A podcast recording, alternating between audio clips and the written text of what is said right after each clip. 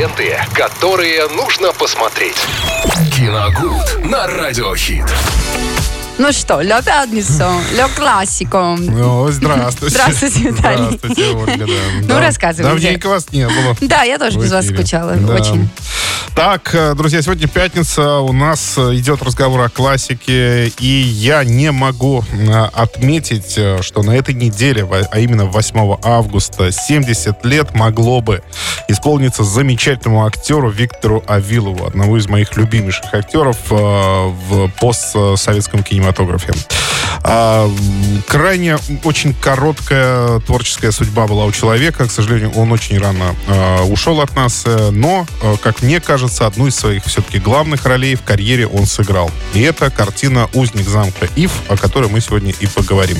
Это даже, ну, не картина, а такой э, мини-сериал телевизионный, снятый в 1988 году. То есть, ну, на широких экранах он не демонстрировался, понятно. Э, Его уже готовили сразу под телевидение. А, Там один сезон, и, как принято сейчас говорить, да, один сезон и э, три... Всего, да. Да, А сколько сезонов? Это ладно, это ладно всего. Всего три, э, всего три эпизода в этом сезоне. Да? Они О! ну, поделены, поделены повествование на главы. Э, У, у каждой Вот главы свое название. да. А, Замечательная картина, основанная на романе э, Александра Дюма э, «Граф Монте-Кристо», соответственно. А В чем прелесть этой картины? Ну, во-первых, то, что там играет Виктор Авилов. Э, Человек максимально не похожий на киноэкранные образы, которые были э, продемонстрированы зрителям до этого. То есть э, это был Жан Море у французов У когда-то. него очень специфичная внешность, конечно, он очень такой колоритный. Да, он тоже играл графа Монте-Кристо. Были еще не, несколько актеров, похожих на Жана Море. Ну, то есть вот такой вот образ они специально подбирали. А вот как раз режиссер Юнгвальд, Юнгвальд Хилькевич, он решил наоборот. Он пошел от, вообще от противного. То есть найти человека максимально вообще не похожего на, этого, на этих актеров. И вполне возможно даже э, как-то книжному образу не соответствующего. И он нашел э, в провинциальном театре, нашел Виктора Авилова. Тогда он был непрофессиональным актером э, и пригласил его на главную роль. И это, мне кажется, было вообще главной удачей этой картины. Потому что еще одна из таких хороших один из таких хороших моментов этого фильма ну, так скажем, само повествование. То есть там э, много побочных линий, которые были в романе э, «Граф Монте-Кристо», их э, отсеяли, э, а сосредоточились только на истории самого графа и, собственно, истории его мести. И получился, знаете, даже получилась не драма какая-то, а настоящий триллер. Триллер. получился. Триллер, да, о, ме- о мести, э, где граф Монте-Кристо даже, собственно, не сам мстит, а позволяет, так скажем, ну, судьбе проделать эту работу. Ну, если э, в- вглядываться в контекст правильно.